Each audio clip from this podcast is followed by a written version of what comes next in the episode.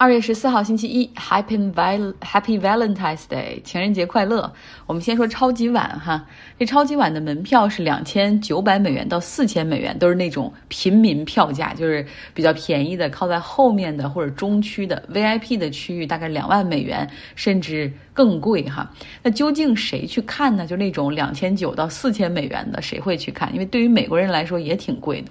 我我听一个同事说，他有一个朋友是超级体育迷，他会抵押自己的房产贷款去看比赛。所以你看，这种消费文化为主导的国家，充分体现了过把瘾就死的劲头。那这次的比赛场地在洛杉矶，意味着有非常多的好莱坞明星可以很。方便的去前往观看，我在微信公号上也传了一些照片哈，大家来认认脸，看看都谁去了今年的现场。今年的中场秀更是首次全部由饶舌说唱歌手来担任表演嘉宾。那嘉宾包括 Dr. Dre，他也是饶舌嘻哈大哥级的人物，非常有商业头脑哈。不仅一手捧红了像 Snoop Dogg、阿米纳姆、五十美分这些人，然后他自己还创办了 Beats 耳机，三十亿美元把这个又卖给了苹果。所以很厉害哈，然后他今天也是带着他捧红的这一帮人一起来进行演唱，啊，除了上述说到的 Snoopy Dog、阿米纳姆、五十美分之外，还有 Mary G 以及 Lamar，那他们的演唱搭配着炫酷的舞蹈以及不停变化的舞台设计，哈，真十分钟一转眼就过去，让我听完以后总想说再来五首。今年的超级碗独家转播哈是由 NBC 获得，他们的广告也飙升到了三十秒卖七百万美元，比起他们上一次拿到超级碗的转播权，大概贵了百分之二十。那广告是不愁卖的哈，有百分之四十的赞助商是首次在超级碗里投放广告，比如说一些我都没有听说过的什么购物返现平台，还有为孩子存款的那种金融平台，家用 COVID-19 检测盒，什么 Q Health。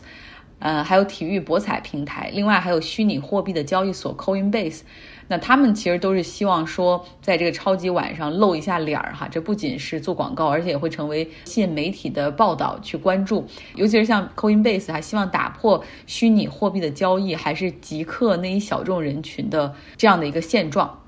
那 NBC 呢？它是面向美国全美进行转播，所以打广告它也不会说各个州的这个广告不一样哈，是全部都是统一的广告。所以这个广打广告的商家基本上都是全国性的品牌，像有什么一些视频平台的电视剧广告的预告片呐，薯片儿、饮料、航空公司、移动通信等等。我还找了一个我觉得挺有趣的广告，报税软件 TurboTax。然后他也做了一个四十多秒的广告。今年那，报税季已经开始了哈，然后大家来到微信公号张奥同学上看看这个广告，你看看能不能找到他的笑点哈。因为美国的报税还是很复杂的，比如你是正常领工资的，就拿 W 二的表格；如果你是有呃是做那种 contractor 的或者 consultant，呃等于说不是公司雇员的那种，你又是自雇哈，然后又是另外的报税的情况。包括你如果是在股票里投资啦，还是在虚拟货币里投资啦，都有格外的表格，所以你看他怎么通过四十多秒的情况，把这个报税的软件哈能够为客户所服务的功能都进行了体现，我觉得做的还是很棒的。呃，那今年呢，因为比赛场地在加州的洛杉矶，呃，为了照顾东海岸，所以比赛时间是洛杉矶加州时间三点半开始的下午。那但是这个比赛时间太长了，差不多四个小时，所以你想啊。对东部人来说都很晚，像我有朋友在东海岸，他们都说，你看都是有孩子的家庭，如果是去哪儿聚会去看这个比赛，看完了晚上都十点半了，第二天孩子们还怎么上学？关于超级碗的更多的新闻，包括它的这种商业一些情况的分析，我们包括收视率的情况，在本周后面出来数据，还会继续给大家讲。我本周呢，其实会很关注美国股市的走势，呃，因为通胀率居高不下。我们看原油的价格哈，因为俄罗斯和乌克兰局势紧张，现在每天都在朝着一百美元这个目标值去往前走，往前走。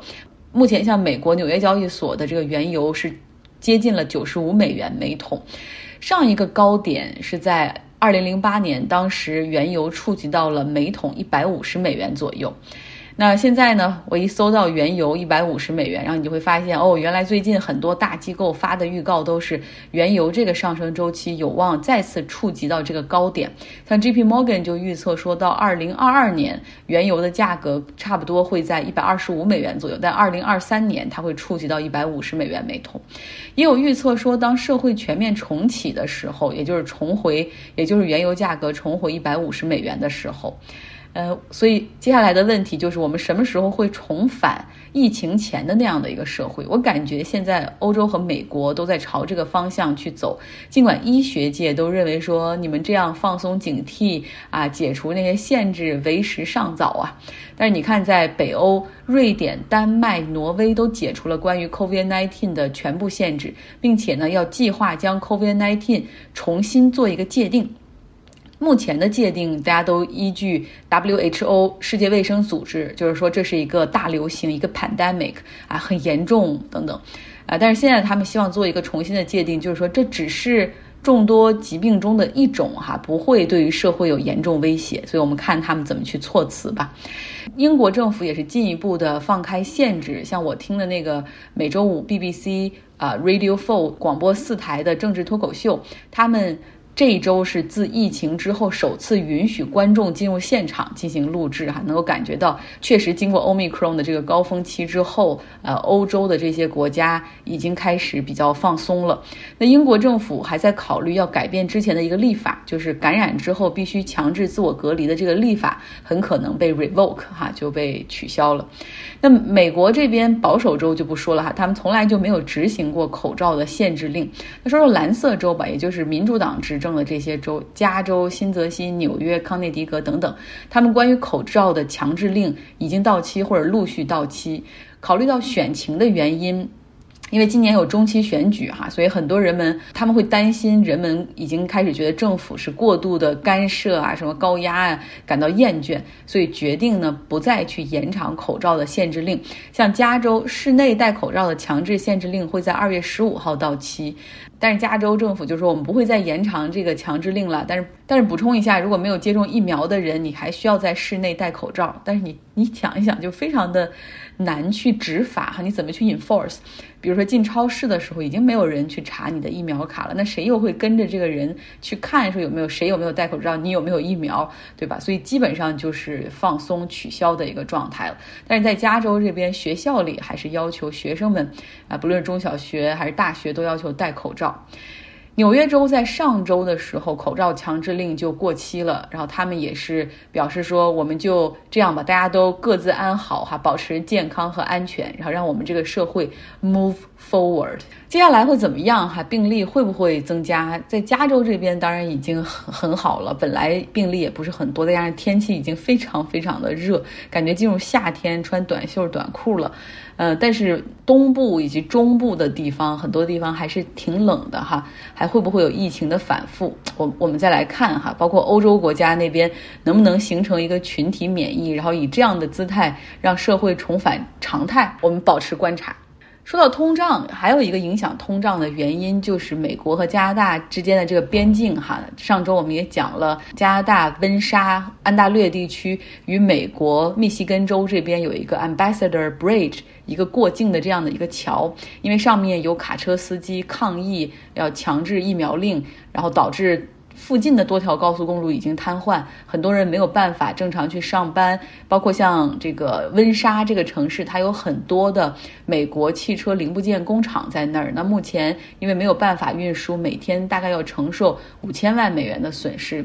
我们看加拿大政府哈，就从这个联邦层面，他们是非常克制的，没有直接动用这个联邦层面的警力或有兵力去清场。啊，主要靠的还是地方的一些警力进行驱散，比如说这个大桥这儿，主要是靠这个温莎这个城市的警察，他们去维护啊，然后去驱散。当地的法院目前已经裁决，卡车司机阻塞道路是违法行为，所以也是可允许警察可以去执法，还可以逮捕。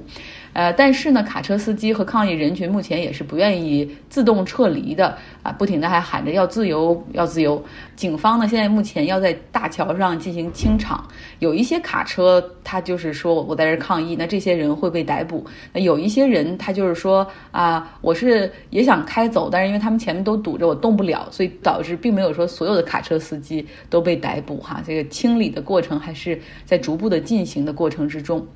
嗯，那有人会有一个问题，说为什么特鲁多会这么克制呢？要在美国这边，他们稀里哗啦的直接上哈，就是你都把正常的高速公路都给阻阻塞了，那肯定是要清理的。主要是加拿大，首先它也是一个比较温和的政府哈，再有就是特鲁多上一次大选的结果不是特别好，目前他在议会里组成的是一个 minority government，就是他没有议会的多数席位，所以他实在是不想哈在这件事上激怒那些保守派。如果万一那些人联合起来要要搞一个不信任投票，他可能就会丢掉总理的位置，所以这就是原因。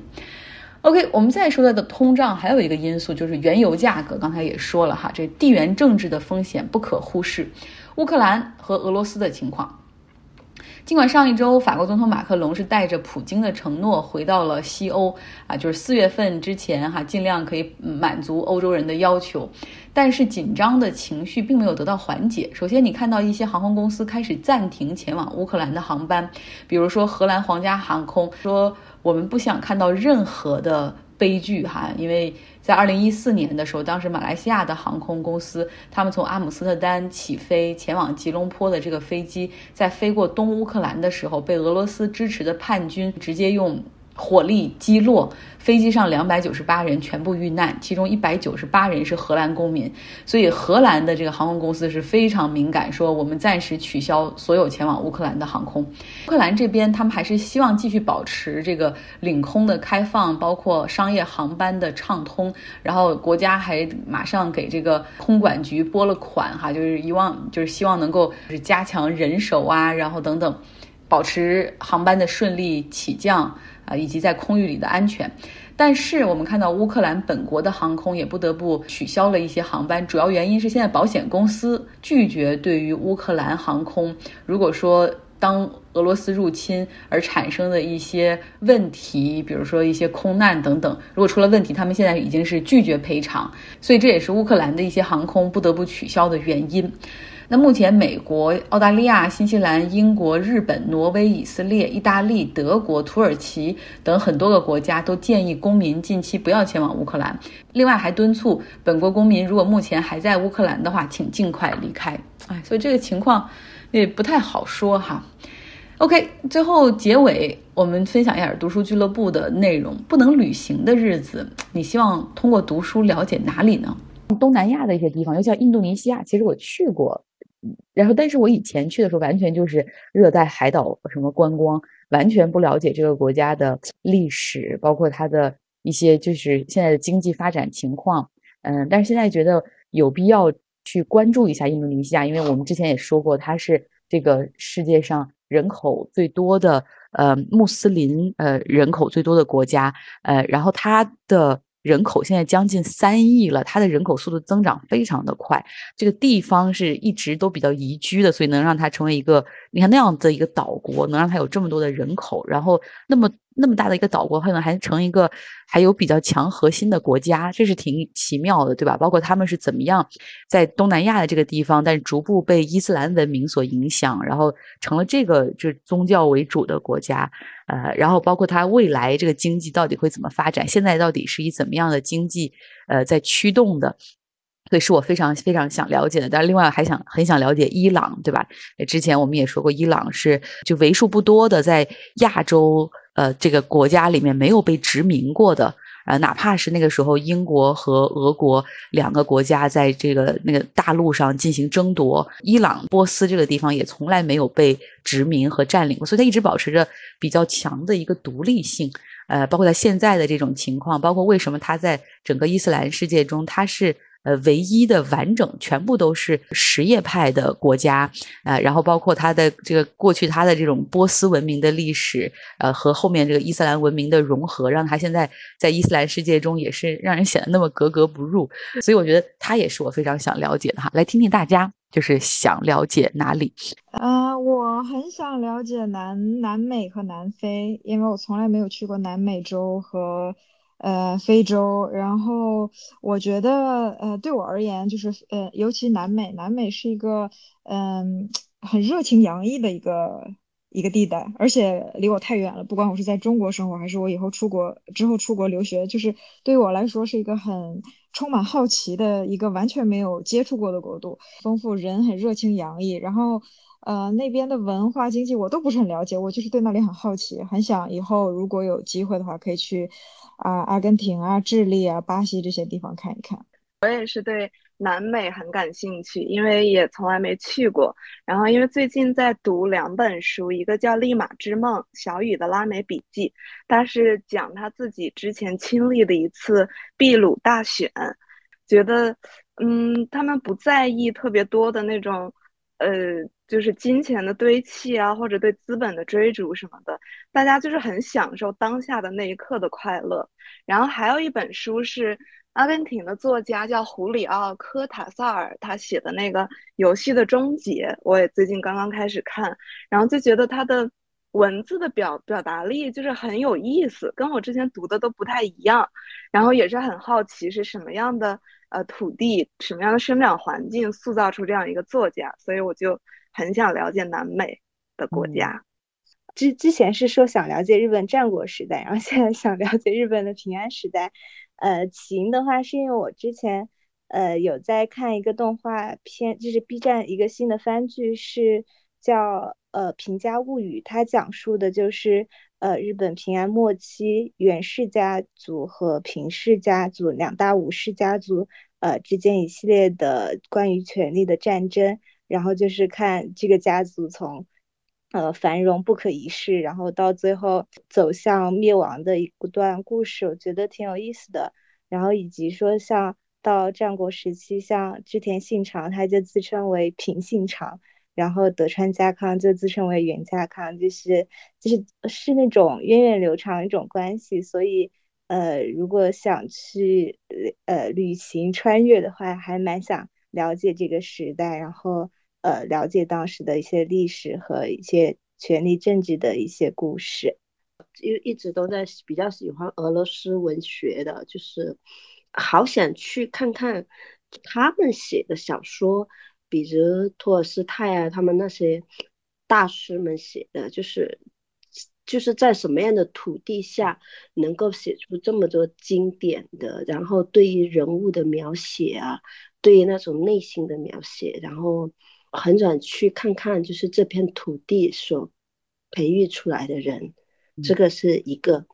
然后回到现代的话，就是蛮想去印度，以前就是差点要去的了，然后本来两个女孩子，然后后面就被一个客户。就是说，你还是不要去了。然后说了很多，然后最最终就是就是取消了。他们挺神奇的，就是他们那种种姓制度制度下来的分的这种社会的阶层，也蛮想去看看一个究竟吧。就是他们虽然说有些人很穷，然后也好像也穷得蛮像也蛮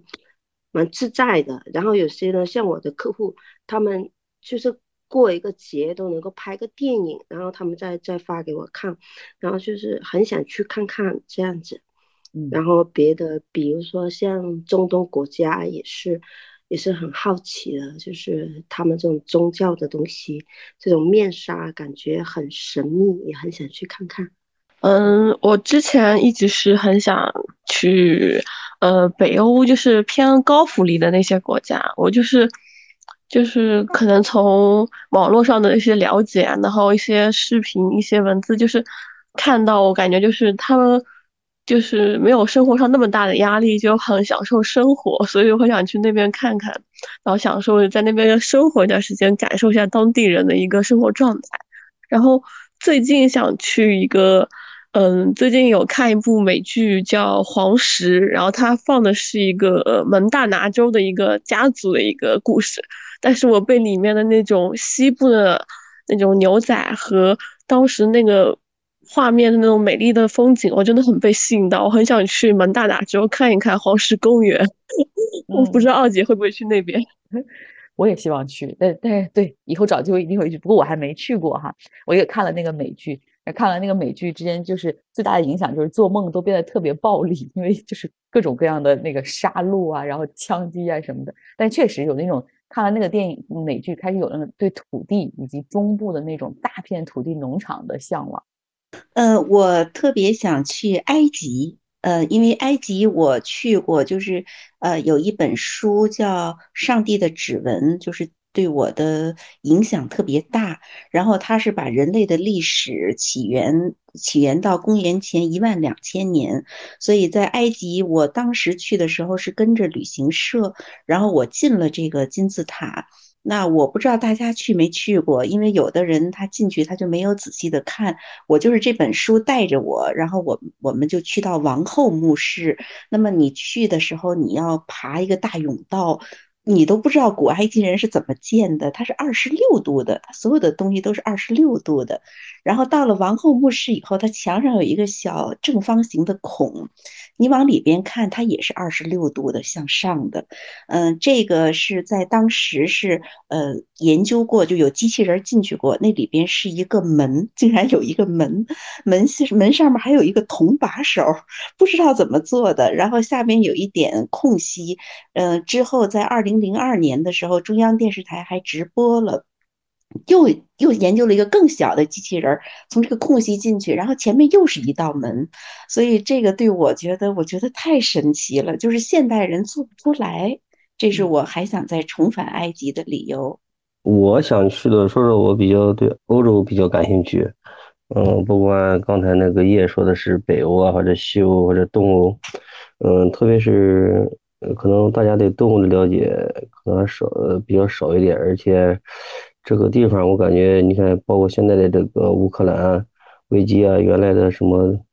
第一次世界大战吧，什么第二次第二次世界大战都是从这里开始的。他们那里的好像文化文化积淀啊，呃，历史都比较悠悠久，想想去那里看看。好像我们一直都没有真正，我包括我自己在节目中也都没有真正聊过克里米亚危机。对吧？就是克里米亚已经被俄俄罗斯占走的那一块，实际上他当年在这个好像要更早追溯到英国和俄罗斯的这个大博弈的过程之中，那个时候打了一仗，然后可能这些欧洲的国家把这个克里米亚占了，还是怎么样？所以确实那个地方应有很多的故事，一直折射到我们到现在的这个地缘政治中都没有能够解决哈，所以是需要好好了解的部分。这个问题还有下集哈，我们明天带来。